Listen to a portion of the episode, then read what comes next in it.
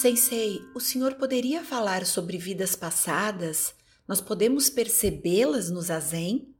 É, Buda, em alguns sutras, é, se refere a vidas passadas que ele lembrou.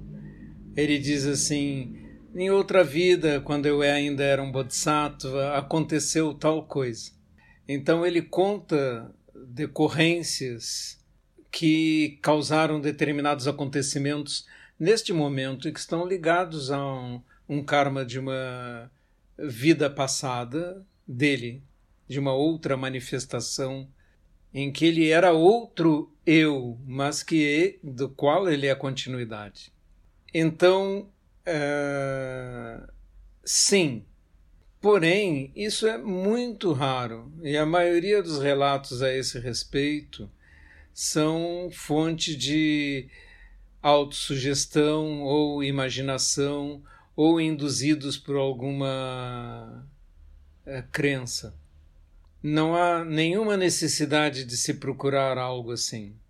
A pergunta sobre se podemos destrinçar as razões pelos quais sucede tal ou qual coisa conosco agora em relação a uma vida anterior a karmas passados, é também abordada por Buda, que diz que é inútil fazer isso e também o emaranhado das causas é tão complexo que se alguém tentasse desemaranhar isso, levaria a pessoa à loucura de tantas sutilezas e sims e nãos e talvez e pode ser que haveriam em relação a esses fatos.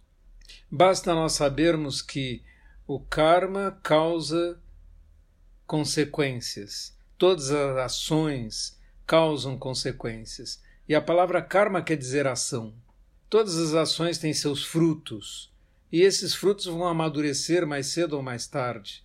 Pode ser agora, pode ser numa nova manifestação kármica, eh, da qual você nada lembra do seu passado.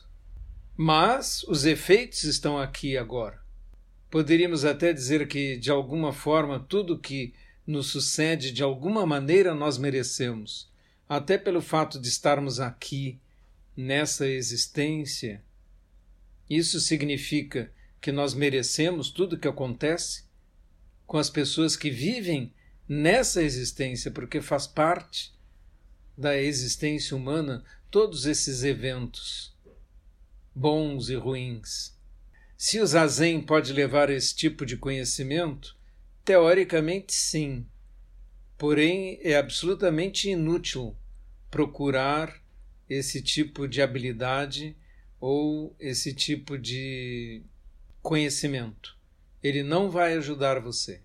Assim como lembrar de um sofrimento causado por um ato no passado e cultivar culpas e remorsos muito grandes não ajuda a pessoa. Na verdade, tem-se que agir de nova forma, nós temos que nos alterar, mudar, para com novas ações alterar a nossa carga kármica e assim ter novos efeitos. Uma vez eu perguntei a um mestre: Ah, tal mulher fez isso, isso, isso, isso de muito mal na sua vida. E era uma verdadeira maldade que a conduziria a um, uma existência infernal. Mas ela resolveu se tornar monja. E o mestre disse assim: ela já resolveu seu karma, não foi? Ela se tornou monja. Não é nenhuma história do presente, trata-se de uma história uh, antiga do passado que nós estávamos discutindo uma narrativa, uh, talvez até lendária dentro do Zen. Mas a resposta é: com um novo ato, com uma nova vida, você muda a carga da vida anterior. Como devemos agir quando recebemos um elogio? E na outra via, devemos nos abster de fazer elogios? Evidentemente, os elogios são coisas boas de serem feitas, não é? E causam contentamento. Agora, se você ouve um elogio, É, pense, você realmente merece? Merece inteiramente esse elogio? Porque nós nunca merecemos inteiramente, não é? Nós mesmos sabemos nossas falhas. Mas, evidentemente, o elogio é melhor do que a, a crítica para mudar comportamentos. Evidentemente, os professores no Zen é, costumam fazer críticas duras aos alunos, principalmente quando os alunos tornam-se mais adiantados, eles são expostos a críticas, porque supõe-se que eles terão capacidade de absorvê-las. Mas é, muitas pessoas não têm capacidade de receber uma crítica e se reciclar dizer sim, eu vou examinar meu erro, eu vou tentar mudar. Muitas pessoas sentem sua vaidade ofendida e a primeira atitude é afastar-se daquele lugar onde ele foi criticado. E como me lembra a, uma frase famosa de um filme, O Advogado do Diabo, em que o diabo diz vaidade, o meu pecado favorito. A gente corre um risco quando elogia de criar vaidade e quando critica de ferir a vaidade. O monge teoricamente deve receber um treinamento para abdicar do seu eu, aceitar as críticas e prosseguir. E normalmente num monastério, você não recebe elogios.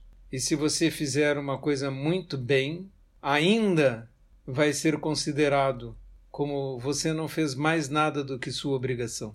Então, é, não se deveria esperar elogios dentro do Zen, mas evidentemente nós estamos num ambiente em que isso muitas vezes é um bom incentivo. Então temos que saber usar com parcimônia e com sinceridade. Vencer o sofrimento é compreender a ilusão da personalidade ou alma eterna? Se você compreender a ilusão da sua personalidade, os sofrimentos se dissolvem, porque não tem alguém para sofrer, não é? Mas, evidentemente, uma alma eterna para o budismo não existe. Simplesmente não existe uma coisa que não muda e que carrega a identidade. Sensei, nós somos karma que também deixará de existir? Todos os karmas são temporários e se esgotam, os bons e os ruins. E um dia os efeitos kármicos que nos geraram deixarão de existir provavelmente depois de alguns milhões ou bilhões de anos, não é? Uh, os efeitos kármicos no universo deixarão de existir. E o próprio o universo, dado suficiente tempo, ele também deixará de existir. Forma e vazio são movimentos desprovidos de eu e propósito inerentes? O vazio é desprovido de eu e de propósito, sem dúvida, porque o vazio se manifesta apenas como forma, não tem uma intenção, uma personalidade e não pode ser reificado.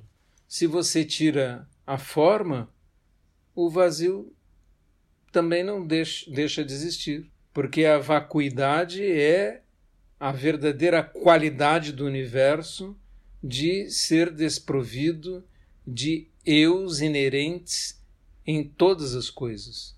Todo o universo é apenas um. Sensei, posso trocar de posição durante o zazen?